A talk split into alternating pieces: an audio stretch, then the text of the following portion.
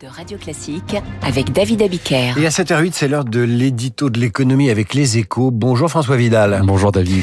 L'Australie a décidé de mettre fin aux négociations commerciales avec l'Union européenne.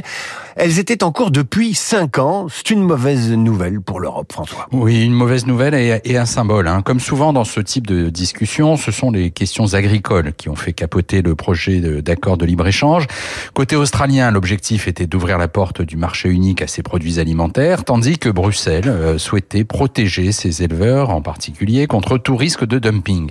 Deux agendas manifestement irréconciliables. Résultat, l'Australie a claqué la porte et l'Europe peut faire son deuil d'un accès privilégié aux métaux critiques nécessaires à la transition énergétique dont le sous-sol de l'île continent regorge.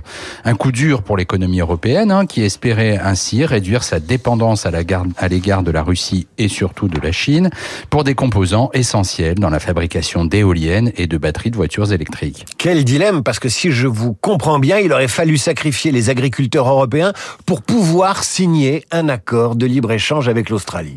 Oui, en, tout cas, il faut se poser la question de l'ordre de, nos priorités, David, hein, car cet échec n'est pas le premier. Sept ans après sa conclusion, l'accord de libre-échange avec le Canada, le fameux CETA, n'a toujours pas été ratifié par tous les pays européens. Quant aux négociations avec les pays d'Amérique latine du Mercosur, elles sont dans l'impasse depuis des années maintenant, hein, et à chaque fois, ce sont les, les sujets liés à l'agriculture qui bloquent le processus. Dans le cas du Mercosur, ce sont plus précisément nos exigences environnementales qui posent problème. L'Europe s'est dotée ces dernières années de standards très élevés dans ces domaines, et c'est très bien, mais il ne faudrait pas qu'ils constituent un handicap dans la guerre commerciale que se livrent désormais les grands blocs économiques. Merci François Vidal, l'édito de l'économie avec les échos. Vous le retrouvez évidemment sur l'appli Radio Classique. Il est 7h10.